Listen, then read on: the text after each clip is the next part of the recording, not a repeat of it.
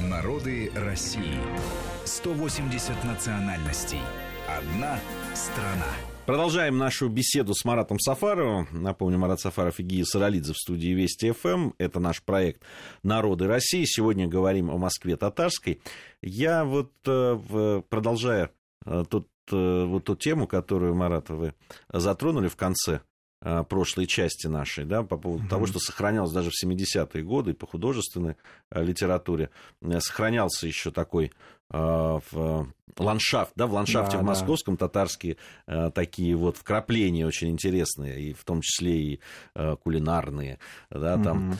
очень долгое время, на протяжении веков э, татарское присутствие в Москве было заметно, оно было э, да, таким обычным московским ландшафтом, Э, то есть частью его. Угу. И вот все изменилось. Да? Да. Э, татары были главные мусульмане, так скажем, да. в, в городе, да, и религиозная жизнь именно э, э, этот народ, да, там оправлял. И в, это, в этот вот наступают 90-е годы, Прямо а, на наших глазах, да. Да, на, на наших глазах начинает меняться этот ландшафт. А, приезжают из, в основном из среднеазиатских республик, ну и не только оттуда, и с Северного Кавказа приезжают люди, мусульмане, и все меняется. Угу. Главное национальное меньшинство, оно же большинство среди других да. народов, да, татарское, становится практически незаметным, ну, мало заметным, там, сказать, потому что, ну, такие массы людей э, приезжают, и все это так меняется. Э, это меняет, да, что-то в восприятии самой татарской общины, своего Конечно. места в, в, в городе? Конечно, меняет, безусловно. Очень стремительно. Вот я еще старые фотографии помню конца 80-х годов, и свои впечатления от Московской соборной мечети середины где-то 90-х годов, ну и нынешнюю, да, а, нынешние те контрасты, а, конечно, все существенным образом изменилось, радикально, можно сказать. Татары действительно, да, они были лицом ислама, мусульманство и татары как-то ассоциировались, а синонимами были в глазах москвича. И именно в том таком терпимом, не хочется употреблять слово новомодное и уже не модное, толерантном, а, в каком-то таком взаимосвязанном контексте, да, когда э, ислам московский был вот именно исламом татарским. Понятным, близким, э, ни, ну, ни в коем мере не радикальным, не ортодоксальным и так далее. Пришло совсем все другое. А татары, ну, фактически, как бы сказать, они воспринимали мечети, конечно, как собственные такие дома особенно вот мечеть Московскую соборную, действующую все советское время. А, кроме того, ассимиляция, конечно. А, старые городские общины, особенно если они не подпитываются миграцией собственной, то они неизбежно начинают ассимилироваться. Мы это видим на примере многих общин, даже не тех, которые мигрируют куда-то, остаются в городе, но существенные цифры уменьшаются. Татарская миграция в город завершилась где-то в конце 80-х же годов, когда последние уже такие вот желавшие переселиться в город выходцы из Горьковской, тогда ныне Нижегородской области, а, приехали в Москву, и все, ресурсы миграции иссякли. Ну, есть какая-то миграция сейчас, но она незначительна. Например, был приток татар, тоже выходцев из Средней Азии, но ну, несколько других, а, как правило, людей интеллектуальных профессий, служащих и так далее, они достаточно активны, но существенно какой-то перелом в развитии татарской общины они не смогли оказать. Сейчас татарская община вот как бы существует в таких э, интересных и противоречивых формах. С одной стороны, ее численность не увеличивается, это очевидно. С другой стороны, она очень активна во внутренней своей жизни, чего, конечно, не было в советское время. Ну вот практически еженедельно какие-либо, а то и несколько в неделю татарские культурные мероприятия проходят. В том же доме Асадулаева а, функционирует очень активный и успешный татарский культурный центр. А, выходит печать, газеты есть в Москве одна, но на русском языке, но интересный татарский мир. СМИ другие есть, интернет-СМИ и так далее, так далее. Все это как бы вот в таком виде институции присутствует активно, и, скажем, там 20 лет назад такого бурного развития не было. Проходит ежегодно большой общегородской татар-башкирский праздник Сабантуй на городском уровне. Но в то же время ощущается, что вот роль и присутствие татар в такой вот вы очень верно заметили, именно в ландшафте городском оно исчезло, иссякло. Как, например, исчезло присутствие других старых московских общин, скажем, ассирийской общины. вот это все как-то начинает растворяться. То есть татарин как часть городской жизни нет. Татарин интеллектуал, татарин, там, не знаю, общественный деятель, очень много людей, ну, практически иногда, ну, и как бы в этом нет никакого национализма. Ну, конечно, татары любят, как армяне любят, да, э, видя там людей в, на экране или в радиоэфире или еще где-то подчеркивать национальность. Наш человек выступает. Таких наших, наших людей стало очень много. Успешных, деятелей культуры, артистов, телеведущих, радиоведущих и так далее. Это все понятно. Но вот именно присутствие в старомосковской жизни, как и вообще весь старомосковский уклад, это ушло, конечно. Ну, э, мне кажется, это как раз вот связано даже не с тем, что э, пришли мигранты, пришли да? мигранты, да, а с тем, что ушел вот тот Ушел тот мир, да. Тот мир, который, да, там очень хорошо вообще такой а, песня, да, этому старому миру, это фильм Покровские, Покровские ворота, ворота, да, да, там, где тоже присутствует этот э, такой персонаж. Да. Да, да, да, где вот э, и как бы обмен э, идет, да, вот в этой в пьесе Леонида Зорина, да, э, который глава основы фильма Михаила Казакова, и э, в других произведениях, и в воспоминаниях людей, когда люди вспоминают, как обменивались в разные праздники религиозные и не только блюдами друг друга, народов, там, еврейскими, русскими, украинскими, татарскими, армянскими и так далее. А вот так вот это, это вот все ушло. Может быть, это мир коммунальный, может быть, мир еще какой-то.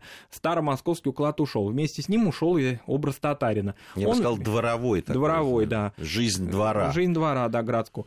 Она ушла. Пришло на это место такая урбанизированная, динамичная жизнь, в которой татары, конечно, уже не часть восточного мира, а часть московского урбанизированного социума, конечно они в этом смысле почему таки, так непрочно поддерживают связи с мигрантами? Вроде, казалось бы, они могли помогать их адаптации, благо, допустим, язык татарский, язык тюркских народов Средней Азии очень похож. А вот этого не происходит, потому что татары в большей степени, или, можно сказать, вообще в целом ассоциируют себя именно с городской русской жизнью, нежели жизнью мигрантов.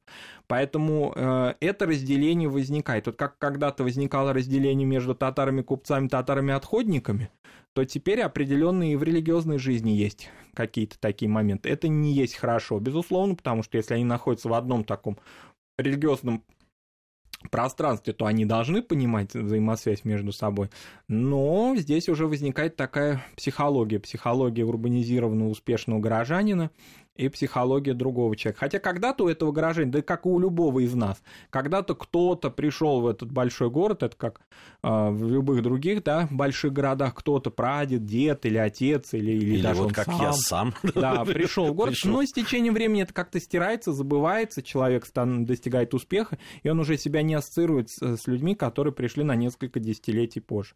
Вот такова история, соответственно, татарской Москвы сейчас. Что касается цифр, ну вот всегда, да, возникает по по московским общинам, не только по татарской, а сколько же вообще, да? Ну, нельзя даже четко сказать, сколько, потому что перепись показывает цифры одни. Они в основном базируются, варьируются вокруг 160 э, тысяч, вот примерно такие цифры. Очевидно, что людей с татарскими фамилиями, с происхождением многократно больше. Вот, поэтому трудно здесь сказать, сколько. Материалы пере, перепись вообще вести в большом городе, в мегаполисе, крайне трудно. Любой специалист по демографии это скажет, потому что перепись все равно очень условно бывает. Это не сельская местность, где бабушки и дедушки строем идут и переписывают, да, и указывают свои данные. В городе это сложнее. Очевидно, что больше. Но в то же время очевидно, что она и не увеличивается существенно, потому что, а, вот как уже сказали, миграционного ресурса для татар нет, а ассимиляция большая и языковая в том числе. А, ну, языковая, она, конечно, не тотальная, не так, чтобы уж совсем человек не знал своего языка.